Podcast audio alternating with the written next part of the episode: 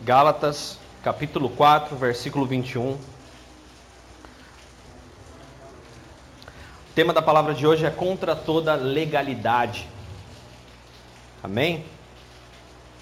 Contra toda legalidade. Bom, primeira coisa, né? Eu eu estava pensando, puxa, o que, que é legalidade, né? Legalidade é quando você pega um código legal, um código de leis. Legalidade é quando você pega e usa essas leis para prejudicar alguém, para impor algo a alguém, para impor o medo, o engano, a mentira, para impor, para pressionar, para oprimir. Legalidade. Isso é legalidade. E aí? E aí que a gente chega na palavra de Deus hoje, vendo é, uma passagem de Paulo aos Gálatas, para a igreja de Gálatas, na Galácia, um povo ao qual ele foi, semeou a palavra, depois saiu, e um tempo depois que ele saiu, os judeus foram lá, porque era assim: os judeus perseguiam tanto a pessoa de Paulo,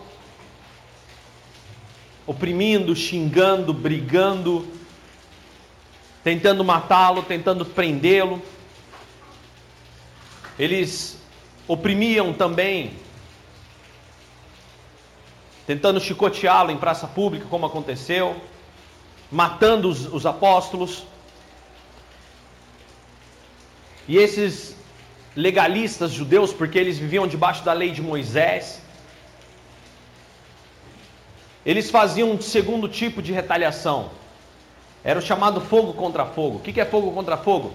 Se Paulo ia e pregava alguma coisa no determinado lugar, por mais que não fosse em Jerusalém, porque a região da Galáxia, da Galácia não era uma, uma região de Jerusalém, era mais afastado. Mas eles sabiam que se eles fossem nesses lugares e começassem a debelar ou pregar coisas distorcidas, eles conseguiriam talvez frear esse pensamento esse, essa ideologia, esse, essa mensagem chamada o reino de Deus. Ou como eles também eram chamados, os do caminho lá. Aqueles do caminho, como eles eram chamados, era a forma como os judeus tratavam. E na Galácia não foi diferente. Passou um tempo que Paulo tinha pregado, chegou ali um, alguns religiosos, e os religiosos, religiosos começaram a falar: não, não, mas esse Deus aí, é, para você viver isso aí, não, peraí, não é assim também, não é de qualquer jeito. Esse papo de não é de qualquer jeito, tem que tomar muito cuidado com isso, irmão. Concordo que não é de qualquer jeito, porque Paulo fala, tudo tem que ser feito com ordem e decência. Mas o instante seguinte, esse não é de qualquer jeito que a gente tem que tomar cuidado. Porque depois que eles empreendiam essa ideia do não é de qualquer jeito, não, peraí, você tem que guardar o sábado também. Não, peraí, você não pode comer todo tipo de comida. Patinha fendida que não rumina. Ou patinha fendida, mas que rumina, aí pode. Mas patinha fendida que não rumina, não deve. A gente teve uma aula sobre isso, né, um determinado dia, a gente falando sobre né, alguns simbolismos da, da, das leis judaicas, e aí ficou essa brincadeira, né, porque lá está escrito. É, é meio difícil, meu irmão. É patinha fendida, se tiver a pata fendida, mas não rumina, aí não pode. Mas se tiver a pata fendida e rumina, aí pode. Entendeu? É, é a diferença de vaca e porco, né? Porque não é só o porco que tem a pata fendida e não rumina, né? Tem. Coelho também tem a pata fendida e não rumina. É, e tem também um que rumina, mas não tem pata fendida, também não pode. Que bagunça, né, irmãos? E aí eles ficavam tentando colocar esses legalismos todos. Ah, não é de qualquer jeito. Porque com essa legalidade, a legalidade ela dá muita brecha para que os homens venham com carnalidade e com as suas doutrinas e prendem os homens. A palavra que eu estou trazendo para você hoje é: tome cuidado com as doutrinas humanas. Tome cuidado com os códigos. Tome cuidado com todo o legalismo que você mesmo se impõe. Cuidado com os rituais. Nós hoje vamos ver aqui que Jesus manteve alguns hábitos. A ceia, por exemplo, a ceia a gente tem que entender que não é um ritual, a gente vai entender hoje. Mas a ceia é um hábito. E aí nós vamos meditar hoje que a legalidade é o instrumento pelo qual os homens oprimem as pessoas. E nós vamos entender também que o reino de Deus não é um reino a Bangu, né, como diz a história. Como no, no quartel fala, ah, vai a Bangu aí, vai de qualquer jeito. Não sei, já estive em Bangu e não é essa zona, viu, irmãos? Não sei porque que eles falam que vai a moda de Bangu. Né? Bangu não é essa zona que falam, é mais ou menos, mas não é essa zona toda não. Mas aí hoje a gente vai começar a entender que nós mesmos temos que tomar cuidado com os nossos próprios legalismos os nossos próprios rituais. E a gente tem que entender ainda mais hoje sobre o que é viver em novidade de vida. Amém?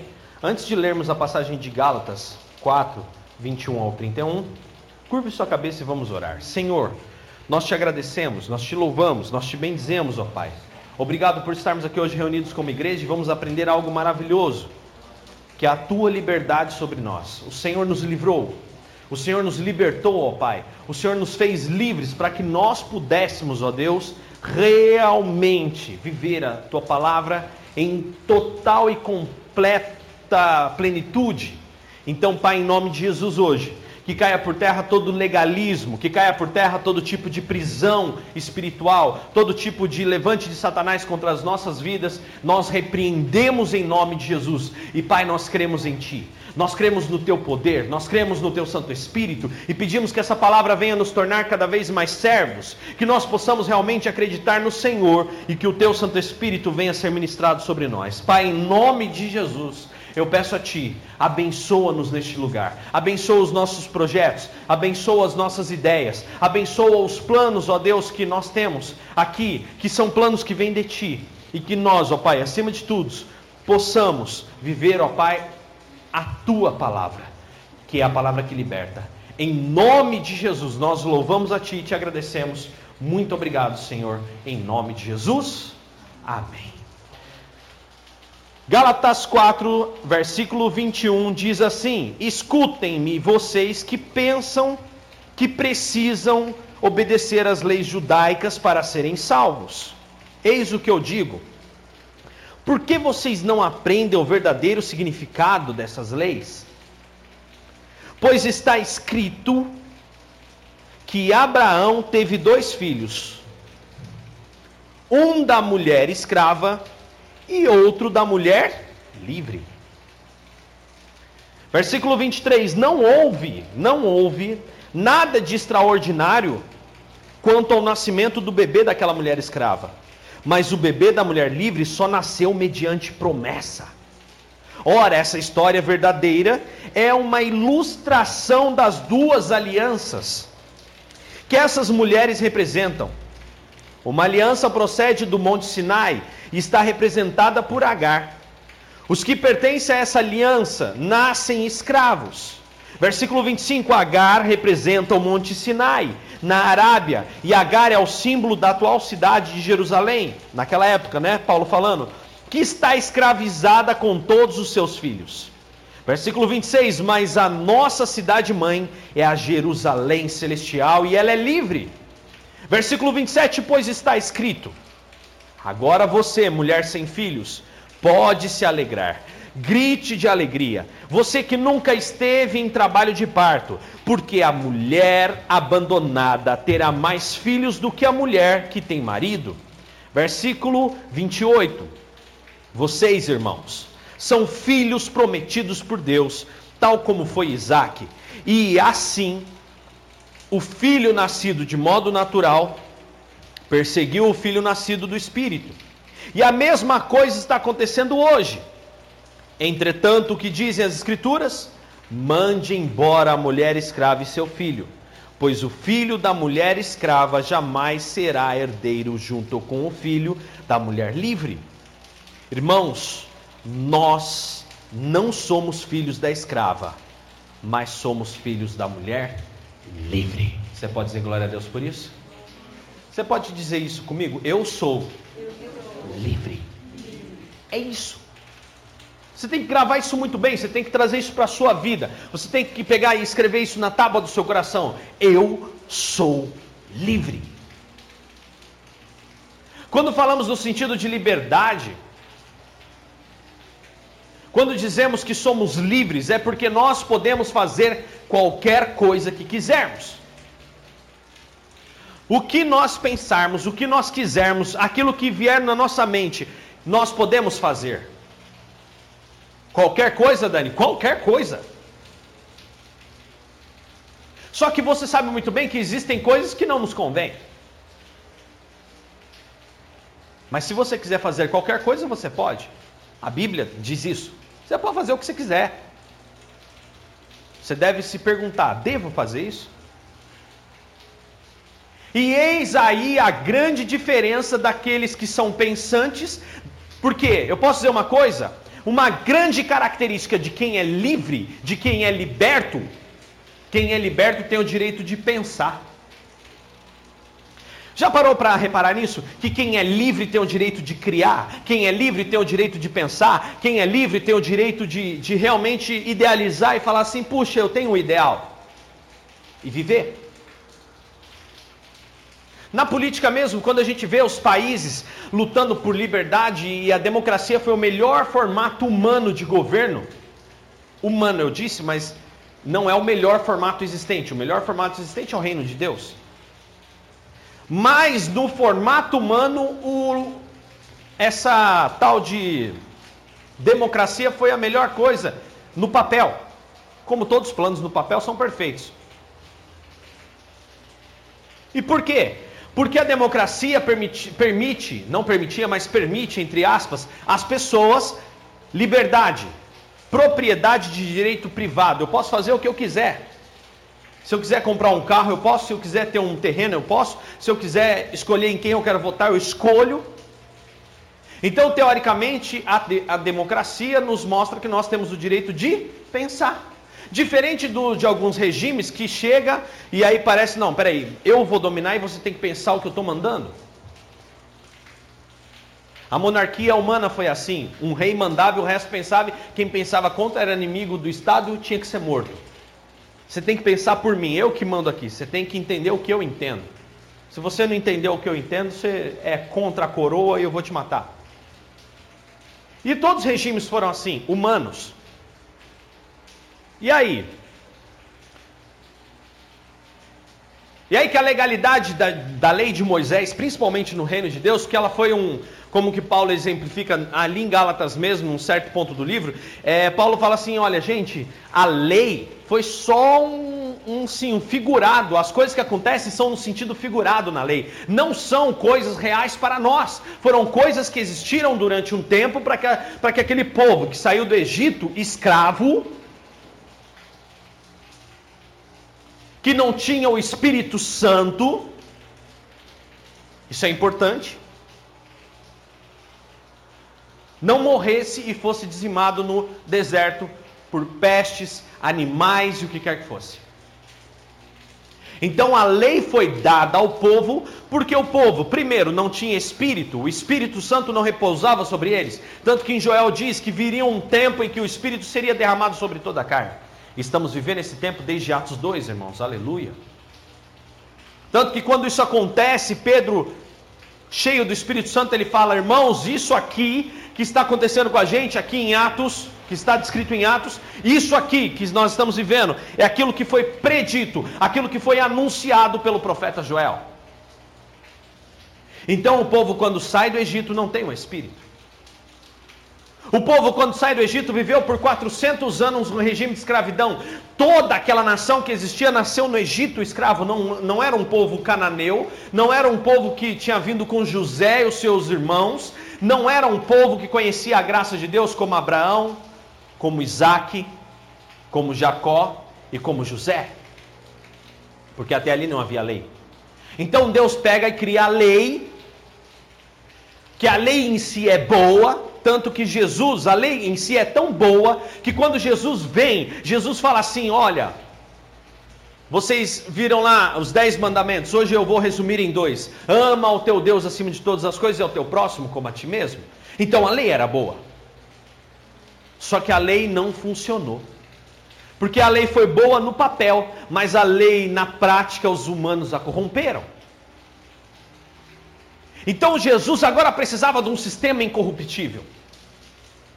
Um sistema que, em que, mesmo que as pessoas tentassem instaurar, tentassem modificar, tentassem fazer o que quisesse, esse sistema iria durar eternamente. E aí então Jesus vem à terra.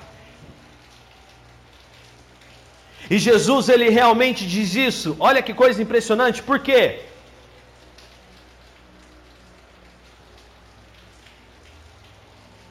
Porque a lei era um aio.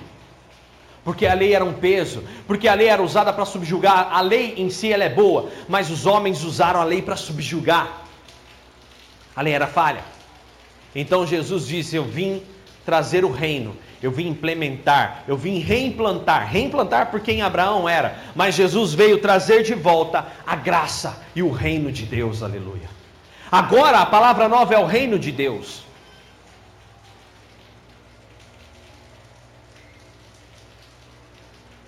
E a lei se torna um velho pacto. O que está escrito hoje em Gálatas é que a lei é semelhante a Agar, quando Abraão recebe uma promessa de Deus. Deus fala para ele: Você vai ter um filho. Sara duvida, noventa e tantos anos. Abraão não acreditava também. E aí Abraão, nesse impulso, tem um filho com Agar. E esse filho não era Isaac, era o filho de uma escrava. Uma solução ineficaz. Não era filho de uma promessa. Passa um tempo, Deus dá uma ordem a, a Abraão, quando já Isaac é nascido. Abraão fala: mande Agar embora. Por quê? Porque Agar e o seu filho não são filhos de promessa. Isso foi uma, um modo paliativo. Isso é algo que não funciona. Eu quero algo que funciona para você. Eu quero a promessa com Isaac. É isso que eu quero. E aí? Isaac era o filho da promessa. Abraão manda Agar embora. E nós também somos assim. De que forma? Tudo que é legalidade, tudo que é ritual que te prende, até mesmo essa semana eu falei na internet, respondendo, perguntaram: e aí, o ladrão da cruz foi feito, foi salvo por fé ou por obras? Não, é por fé, não é por obras. Não é por obras, é por fé. É por fé. Eu entrei e falei: foi por ambos. Porque a salvação é por fé e por obras, e com o ladrão da cruz não foi diferente. E aí, no, no, meio daquela discussão, eu falei: ele foi por fé, por quê? Porque ele creu que aquele homem que estava pregado ao lado dele era o Cristo, ele acreditou que Jesus era o Cristo. E ele teve obras de que creu. Como se ele ficou na cruz? Ué, simples. Ele não deu trela para o que o outro falava, ele não ficou impelido pelo que o outro estava dizendo. Havia um outro ladrão do outro lado falando: Ah, você não é o Cristo nada. E você vai com ele? Você vai acreditar nessa besteira toda? Ah, a gente está morto aqui, nós somos ladrões, nós vamos, nós sabemos muito bem o nosso caminho. E aquele homem mesmo assim não desistiu. Então o ladrão da cruz foi salvo por fé, porque creu em Cristo, e por obras, porque suportou todo tipo de zombaria, todo tipo de pressão, todo tipo de perseguição naqueles últimos momentos de vida por um amigo que estava do outro lado. Então o ladrão da cruz foi salvo por fé e por obras. Mas observe que o ladrão da cruz não foi batizado. Observe que o ladrão da cruz não teve tempo para ser batizado, mas na Bíblia está escrito: quem crer e for batizado será salvo. Dani, como que o ladrão da cruz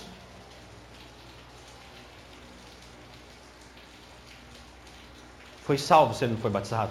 É simples. Porque diferente da lei, que impõe um peso, que põe um pedágio, que põe uma trava, que coloca um, um pedaço de madeira no caminho das pessoas para chegarem a Cristo. O reino de Deus não. O reino de Deus, ele não tem como prioridade os rituais, mas tem como prioridade a manifestação da sua graça. Aleluia.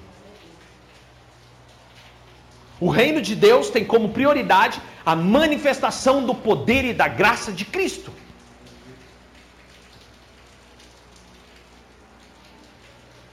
E é assim que o reino de Deus é diferenciado. Olha que coisa impressionante. Abre lá em Marcos 2.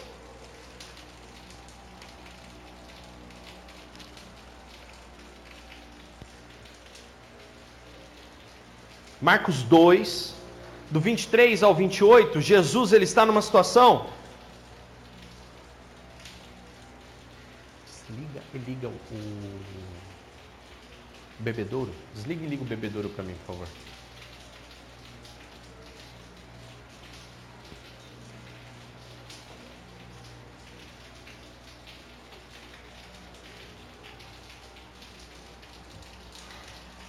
Marcos 2, do 23 ao 28, depois eu explico por que eu pedi para desligar e ligar o bebedouro.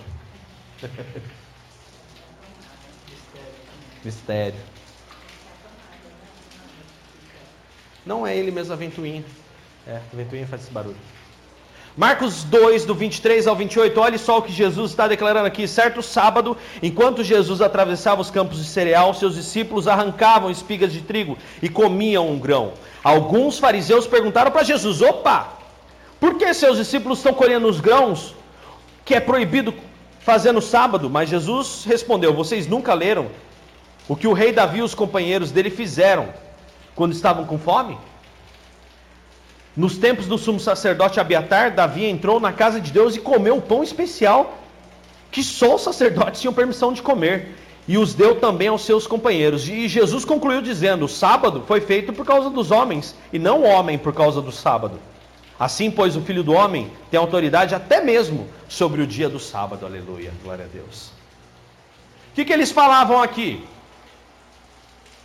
Não, não, não, não, não, não pode ir lá colher, não. Hoje não é dia de trabalhar, não, rapaz. Hoje é sábado. Opa, tá lá na lei. Jesus falou: é, mas só que o pão do propiciatório lá, o pão, o pão consagrado também era pecado grande se botasse a mão naquilo, porque aquilo era do sacerdote. Davi estava com fome, entrou e comeu. E não foi lhe imputado nada por causa disso. Ou seja, Jesus diz assim: Eu, e esse reino que eu estou pregando para vocês aqui, eu estou acima de toda legalidade. Porque acima de toda legalidade está a graça do reino de Deus, aleluia. Ah, não, mas espera aí, tem um, tem um processo. Tem um processo. Para você, né, chegar aqui, tem um processo. Nós sabemos muito bem que no reino de Deus existe uma caminhada. Nós sabemos muito bem que para poder você exercer algumas coisas na casa de Deus, é necessário você ter autoridade sobre aquilo. Então, entenda uma coisa: que o reino de Deus, entenda que não é ritual, o reino de Deus é experiência com Deus. Uma mensagem que eu deixo para você hoje é: tome cuidado, esteja atento a todo tipo de escravidão que queira ser imposto. Estamos às vezes presos a rituais da igreja moderna Exemplo, como por exemplo, né, vamos, como por exemplo, vamos lá, é, campanha. Não, você precisa fazer sete dias de campanha para alcançar sua bênção, irmão. Não se quebrar é maldição dobrada, irmão. Vai vir o capeta que está vindo embora, chama mais oito e volta, ainda usa a Bíblia. Irmão, ó, deixa eu falar para você, ó. Vem que eu vou te dar um negócio orado aqui, você vai levar lá para sua casa. Você vai dar uma oferta grande aqui, eu vou te dar um, um quilo de sal. Tem cinco mil reais aí, você ganha um quilo de sal.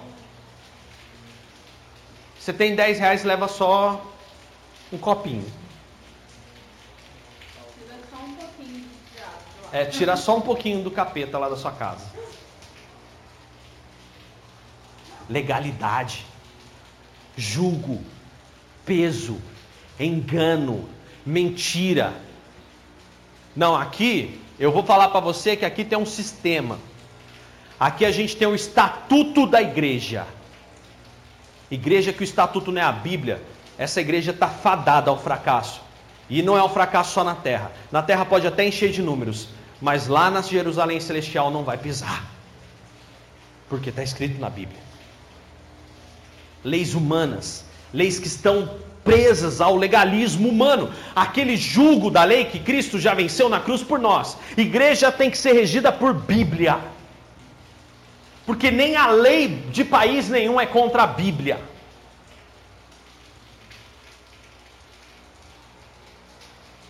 A Bíblia, a palavra de Deus, é a boca de Deus falando conosco. E aí? Olha só, Dani, mas no reino de Deus não tem nenhum entrave? Entrave não. Vem todo mundo. Quem quiser, vem. Só que é lógico. Existem hábitos. Hábitos. Novos hábitos. Quer ver outra coisa? Abre aí, você está em, em, em Marcos. Vai lá em Mateus 4, 23. Mateus capítulo 4, versículo 23.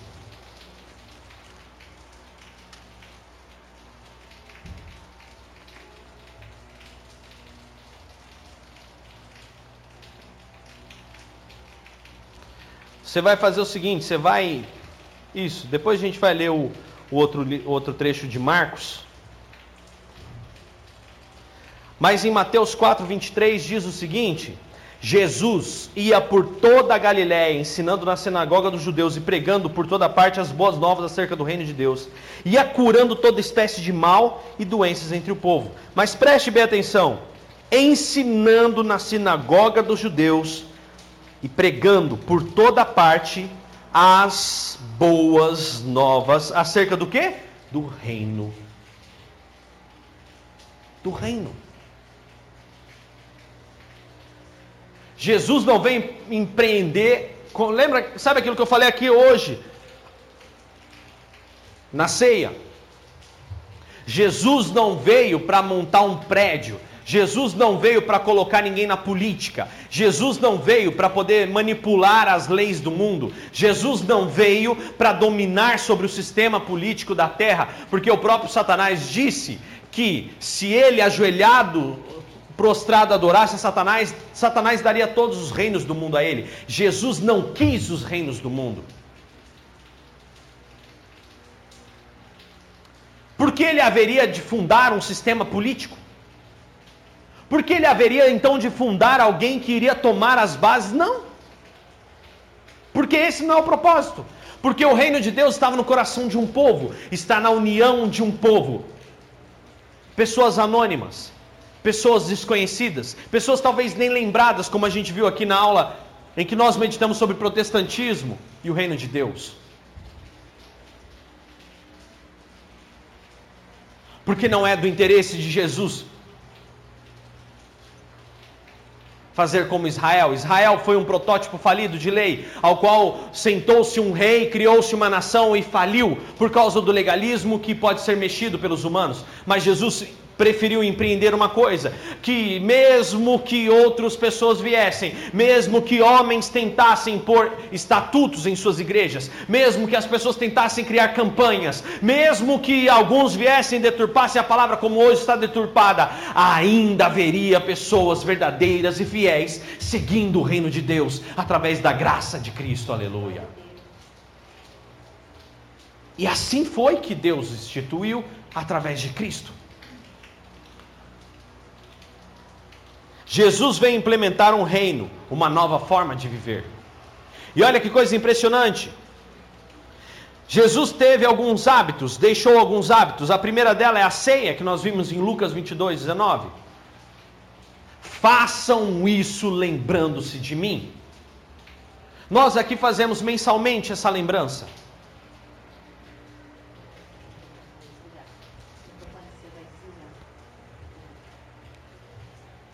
Façam isso lembrando de mim. Façam isso em memória de mim. Lembrem-se daquilo que eu passei. Lembrem-se daquilo que eu vivi. Lembrem-se do meu sofrimento. Lembrem-se dessa nova aliança. Lembrem-se. Então, a primeira coisa que nós vemos, que não é um ritual, mas é um hábito, é a ceia. Nós fazemos mensalmente, por hábito. Mas existem lugares que fazem semestralmente, existem lugares que fazem anualmente, existem lugares que fazem trimestralmente. Jesus não impôs um ritual. Jesus falou: olha, façam sempre isso em memória de mim. Não sei de quanto em quanto tempo, mas sempre que vocês lembrarem, façam em memória de mim. E dentro disso, aleluia, e dentro disso, Jesus instituiu a ceia, um hábito. Segundo hábito, o batismo, Mateus 28, 19, Jesus diz assim: Vão por todo mundo, preguem o evangelho a toda criatura, batizando-os em nome do Pai, do Filho e do Espírito Santo.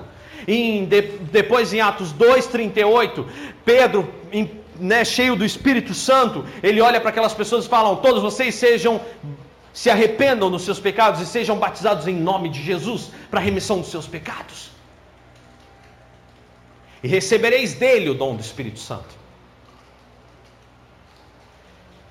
Então, o segundo hábito que nós temos, que é uma marca ao qual Jesus disse: quem crer e for batizado será salvo. O ladrão da cruz foi excepcional. O ladrão da cruz foi simplesmente para dizer assim: olha, batizem. Se você pode, se batize. Não deixe de descer as águas. Mas como vimos no ladrão da cruz, o batismo não é um ritual, o batismo é um hábito é uma âncora, é uma marca.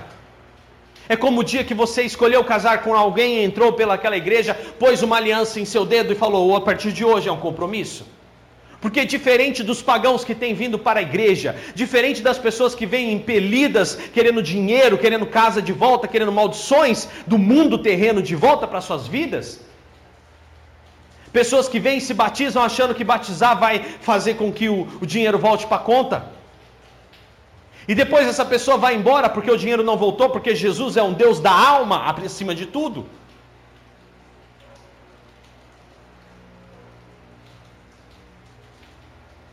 Essas pessoas voltam atrás. Essas pessoas não têm amor, não têm vergonha, não têm caráter para saber que quando descemos as águas é porque somos novas criaturas em Cristo Jesus.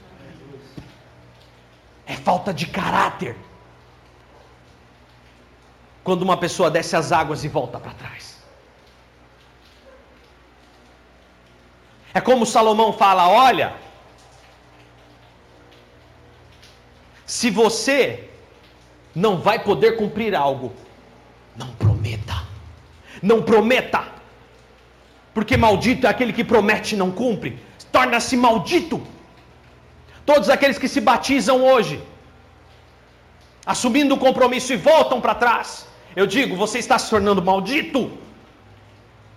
O seu segundo estado é pior do que o primeiro, porque você não tem palavra, você não tem caráter para com Deus. Jesus instituiu o batismo. E aquelas pessoas que desciam as águas, algo muito diferente, haviam alguns também no meio deles que faziam isso. Tanto que Ananias e Safira pagaram com a vida. Mas quando alguém descia as águas, fazia aquela marca, lembra-se claramente do dia que desceram as águas. Aquilo se torna uma marca poderosa na vida daquela pessoa. Existe um divisor de águas ali. Então isso não é um ritual. Isso não tem programação. Isso não tem, não. Qualquer um de vocês que hoje estiver ouvindo a palavra de Deus, fala assim: Eu desejo me batizar. Eu marco na mesma hora e a gente vai e batiza você. Mas tem que passar por uma escola de três meses, seis meses, um ano, para você entender o que é o batismo. Se numa tarde você não entender quem é Jesus, irmão, e não tiver certeza do que você quer, não vai ser um ano de estudo escatológico, teológico, que vai mudar o teu coração. Se você não tem um encontro real com Cristo num instante, se você não tem um encontro, Paulo não ficou em escatologia, teologia, Paulo simplesmente teve um encontro ao caminho, a caminho de Damasco. E os três anos seguintes da vida dele, ele se dedicou a servir e aprender. Não teoria teológica, porque ele já tinha de monte. Ele era fariseu, ele sabia tudo. Mas Paulo se dedicou três anos a servir e prosseguir em conhecer ao Senhor. Mas quando Paulo deu o seu passo, Paulo não foi sem caráter de voltar atrás. Segunda coisa, então, o batismo. Falamos da ceia, é um hábito. Outro hábito é o batismo. Ah, o terceiro hábito é palavra. Mateus 28 e 20. Ide por todo o mundo, pregai, ensine a eles a palavra. Ensine a eles essa palavra. Então a palavra é o terceiro hábito. A palavra não é um ritual. Não lemos a palavra aqui porque é um ritual, porque é um, né, uma, uma homilia. Não, isso não é. Nós lemos a palavra porque dessa palavra, como Pedro diz: Senhor, para onde iremos nós se somente tu tens palavras de vida eterna? Aleluia. Não faz sentido viver sem a palavra. Então, para o cristão, existe uma outra coisa que as pessoas falam às vezes, que é um ritual. Não é um ritual. Ler a palavra é um hábito. Isso faz parte da minha vida, como cristão. Quarta coisa, oração chave que move o coração de Deus, como alguns dizem. É a única coisa que os discípulos falaram: Mestre, ensina-nos a orar. Os, os, discípulos não pediram, Mestre, ensina-nos a fazer milagre. Os discípulos não falaram, Mestre, ensina-nos a ler. Mestre, ensina-nos a ganhar um carro. Mestre, ensina-nos a multiplicar. Não.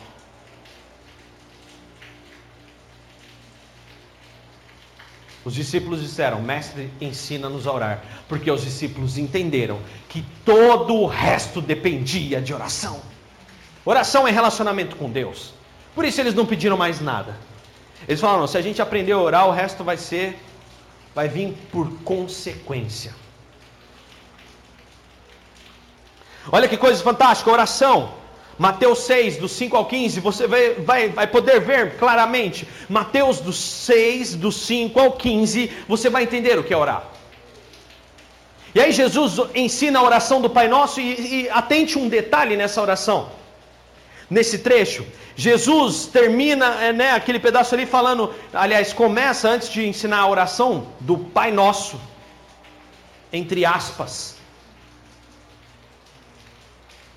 Só que Jesus fala uma coisa interessante ali, ele fala: não façam como os pagãos que ficam fazendo vãs repetições. E aí a gente pega esse trecho bíblico e fica: Pai nosso que estás no céu, santificado seja. Mas Jesus, antes de falar isso, antes de Jesus falar, Pai nosso que estás no céu, santificado, Jesus falou: não façam como os pagãos que ficam repetindo. E por que eu repito o Pai Nosso? O Pai Nosso está na Bíblia, não é né, o chamado Pai Nosso, não é nem Pai Nosso esse é o nome. É a oração dominical que o Senhor ensina. A oração dominical está na Bíblia, não é porque você tem que repeti-la, mas é porque ela te ensina as prioridades de cada coisa que você tem que orar. Para que você não perca tempo pedindo outras coisas. Para que você não perca tempo achando que tem que falar demais. Para que você não perca tempo falando de uma coisa que Deus vai olhar e falar assim: você está perdendo tempo, você podia ser mais produtivo. Você poderia orar naquilo que realmente faz efeito. Então oração não é um ritual. Oração não é você ficar, Pai Nosso que sai do céu, santificado seja o vosso nome dez vezes. Não é isso que vai fazer diferença. Ainda por educação, um povo muito fino, educado, um povo que pensa, vai nas reuniões de família e quando ora, você por respeito ora junto. Não deixe de orar. Não estou te dizendo isso. Mas entenda, você é cristão, você tem liberdade de pensar. Que essa oração que Jesus ensina não é uma oração para ser repetida. Porque ele já descreve ali, você vai ler Mateus 6, do 5 ao 15. Jesus fala: não fiquem repetindo. Mas quando vocês orarem, orem dessa forma. Quando fala dessa forma, significa orem com essa prioridade.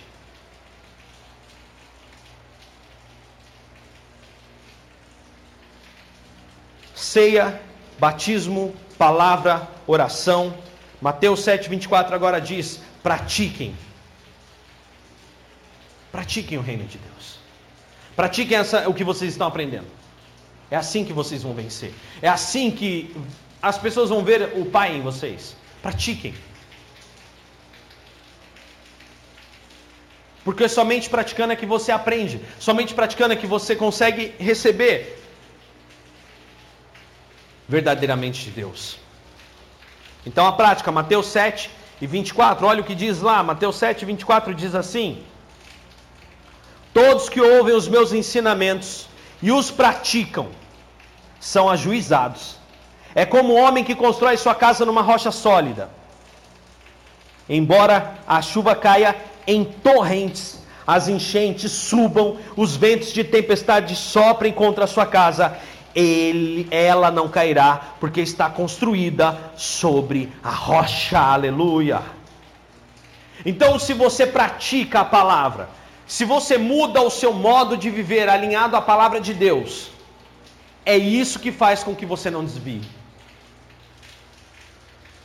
Dani, eu não quero nunca desviar do caminho de Jesus, então pratique o que eu estou te dizendo aqui. Pratique o que está escrito na Bíblia. Você nunca vai desviar. Você nunca vai deixar de perseverar, de vir aqui orar, buscar a Deus, orar uns pelos outros e ajudar. Você nunca vai deixar. Nunca. E aí? Ceia, batismo, palavra, oração, prática, comunhão. João 17. Esse também eu vou ler. João 17, 20 e 21 diz assim: não estou orando somente por eles, mas também por aqueles que crerão, ou seja, por mim e por você.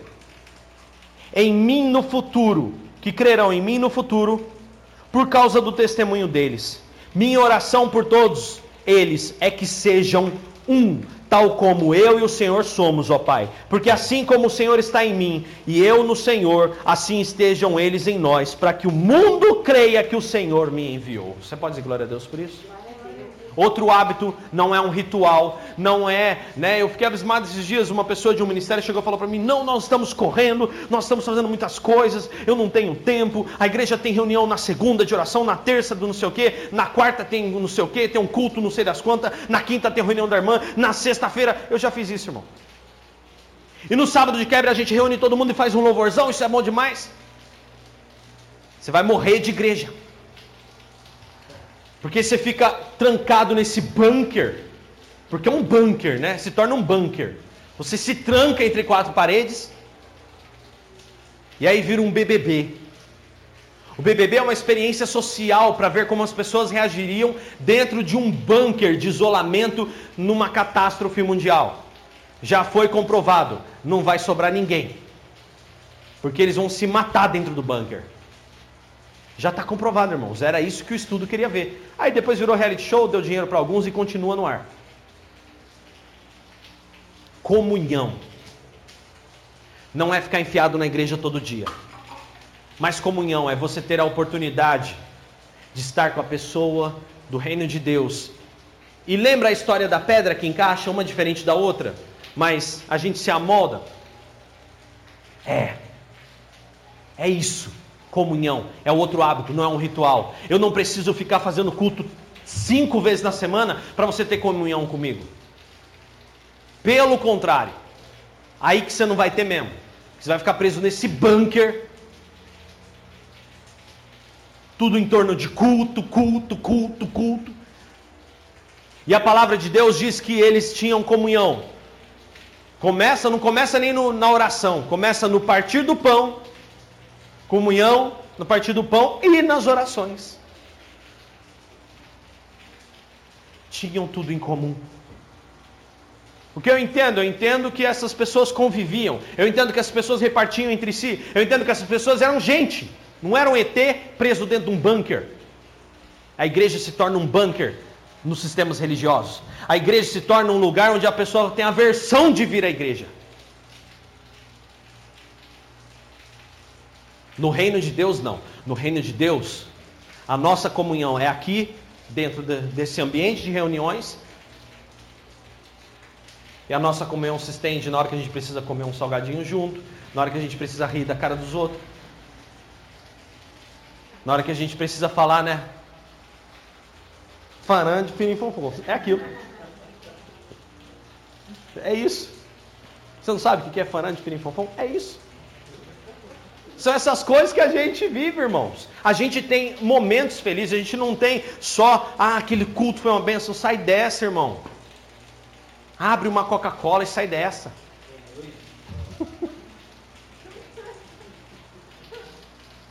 comunhão. É na nossa comunhão. As pessoas olhando falam, nossa, que povo alegre, diferente. As pessoas olham e falam, esse povo é crente. Nossa, que povo animado povo feliz, povo alegre. Olha o que Jesus fala para que o mundo veja na comunhão deles que eu sou real.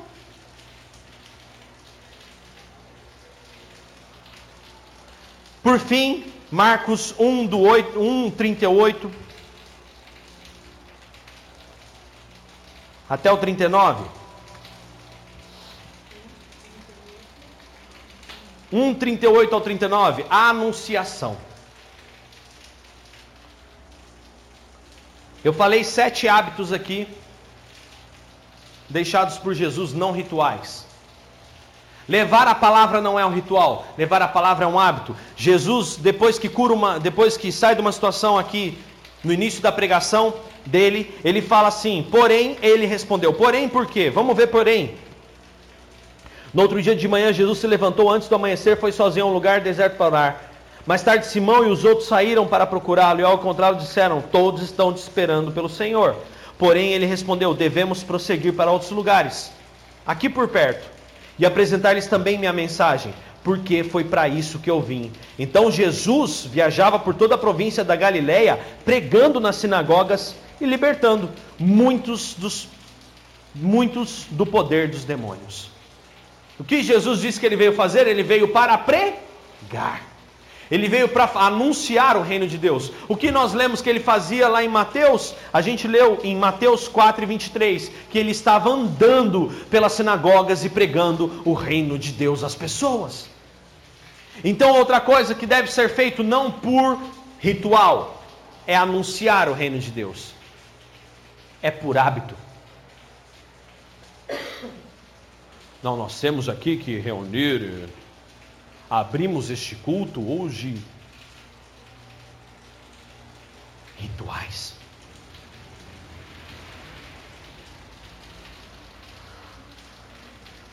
Quais rituais você tem aprisionado a tua fé? Ah, não, se não for desse jeito aqui,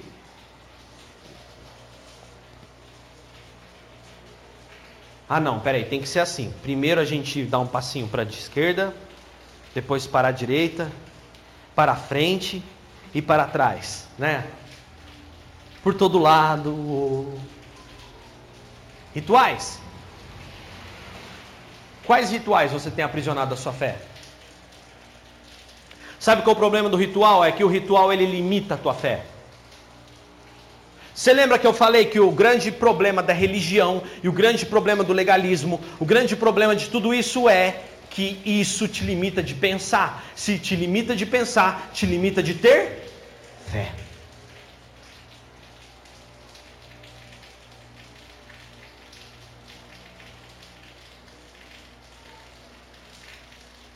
Jesus veio para nos dar liberdade. Jesus disse: Conhecereis a verdade, a verdade vos libertará. Você viu que não é de qualquer jeito, irmão. Você tem que ter ceia, batismo, palavra, oração, praticar, você tem que ter comunhão, tem que anunciar a palavra de Deus, você é um discípulo. Mas nada disso é feito porque nós somos obrigados.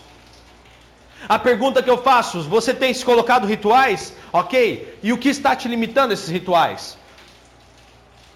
Quais hábitos você tem deixado, irmão, de cultivar no reino de Deus? Que hábitos você tem abandonado? A comunhão? Você tem ido nas reuniões? dos, dos irmãos ao qual você, esse pequeno grupo, faz parte? Você tem ido, você tem anunciado o reino de Deus às pessoas? Você tem tido o hábito de praticar, de orar, de ler a palavra? Não por ritual. Ah, eu preciso ler a Bíblia. Realmente você precisa. Mas não faça isso com peso. Faça isso porque você é livre, aleluia. Sabe por que eu faço isso? Porque eu sou livre. O quanto temos perdido por não viver o reino de Deus, viva o reino de Deus integral e sistemicamente, né? O reino de Deus tem suas regras, afinal são regras pelas quais aparentemente para o mundo é o sistema pagão, né? E o sistema pagão somos presos. Mas são regras as quais na verdade somos livres. Olha que impressionante. E nós praticamos isso de boa vontade. O mundo olha para nós e fala: "Nossa, você não pode ir numa balada. Amigo, não é que eu não posso, eu posso. Eu posso ir até para lugar que você não tem nem coragem de ir. Essa é a minha verdade. Mas eu posso dizer, eu não preciso. Eu não necessito disso. Enquanto você precisa beber para ficar bonzão, eu não. Eu bebo por liberdade. Se eu quiser, eu bebo. Se eu não quiser, eu não bebo. Sou livre. Nossa obediência é voluntária. Eu obedeço a Deus voluntariamente, eu, eu sigo a lei voluntariamente, a lei do meu país. Eu obedeço às autoridades voluntariamente, eu não tenho medo, eu sou livre, eu não vivo debaixo de jugo, eu não vivo de pesado. Eu, você não vive isso, você não vive isso, você é um cristão. Olha só, o nosso amor é recíproco a um amor muito maior.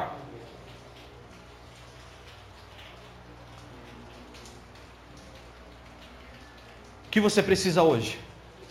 Tomar posse da graça. Tomar posse realmente desse reino maravilhoso de Jesus para você. O que você precisa? Apegar essa infinita graça de Cristo. Seja livre. Qual é o ritual que às vezes você. Não, peraí, mas para você fazer isso, você tem que.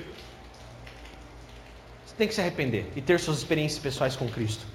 E passar a viver como um cristão fiel ao Senhor. Aleluia. Fique de pé.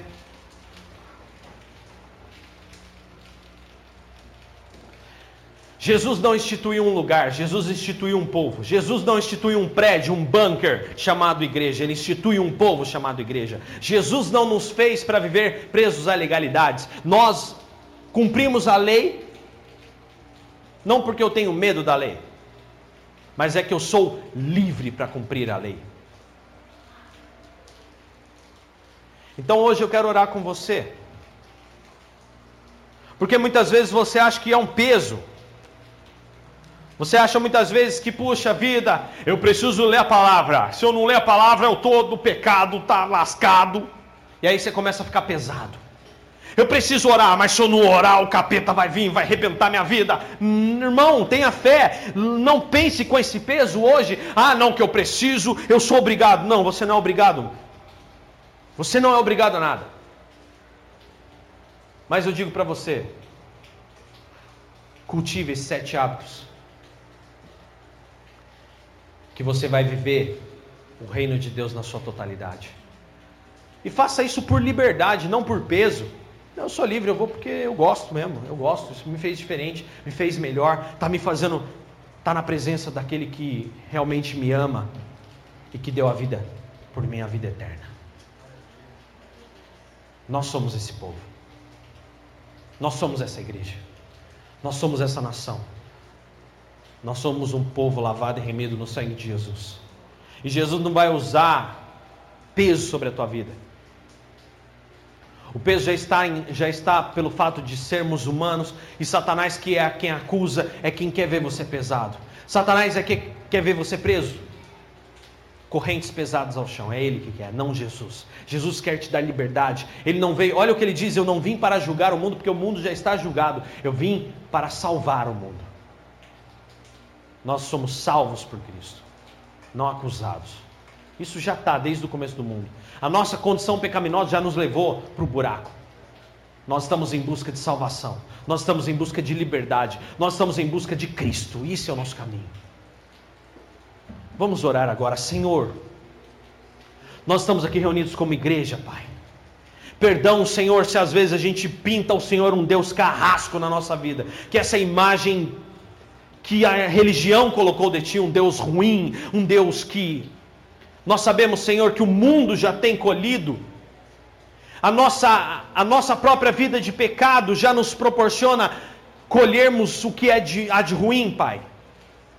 E nós cremos que o que o Senhor tem para nós é bom, o que o Senhor tem para nós é liberdade, é graça, o que o Senhor tem para as nossas vidas é o teu reino, Pai. Então, Senhor, hoje em nome de Jesus eu peço a Ti, Pai, liberta-nos de todo o peso do pecado. Antes queremos, Senhor, ao contrário de peso de pecado, peso de, ah, eu estou pesado, não, eu quero ficar livre, Senhor. Nós queremos ser livres, ó Pai, com um coração quebrantado diante de Ti, Senhor. Um coração que realmente, Pai, se arrepende. Tem um encontro contigo e um coração que sente vontade de te amar, um coração que sente vontade de te adorar, um coração que se sente impulsionado a lutar contra o pecado, não um ritual, mas sim, Senhor, um coração temente, um coração amoroso, um coração, ó Pai, arrependido, um coração, ó Pai, quebrantado, que quer estar em comunhão, um coração quebrantado que quer estar, ó Pai, buscando ao Senhor, levando a tua palavra, orando a Ti, Senhor, é isso que nós somos. Pai, hoje em nome de Jesus, quebra toda legalidade de nós. Tira de nós todo o senso de ritual, Pai, que nos aprisiona. Tira de nós hoje, ó Deus, em nome de Jesus Somos livres em Ti e gratos somos por isso. Agradecidos somos por isso, Pai. Por isso, hoje, Deus, manifesta em nós a Tua graça. Derrama sobre nós o Teu reino. E faz de nós hoje de novo novas criaturas. Pai, nós confiamos em Ti. Oramos, Pai, por aqueles que aqui não vieram. Oramos por aqueles, Senhor Jesus, que não puderam estar nessa reunião presencialmente. Oramos por aqueles que vão ouvir esse podcast, que ouviram, ó Pai. E pedimos que abençoe o lar de cada um que eles creiam em Ti, não porque são impelidos, ó Pai, que nós não criamos porque somos impelidos por coisas materiais, ou por medo de perder algo, mas que nós criamos em Ti porque amamos ao Senhor e creamos que maior amor o Senhor deu por nós. Em nome de Jesus nós oramos e nós te bendizemos para todos sempre. Amém e amém. Se você crê, glorifique ao Senhor e aplauda Ele em nome de Jesus. Aleluia.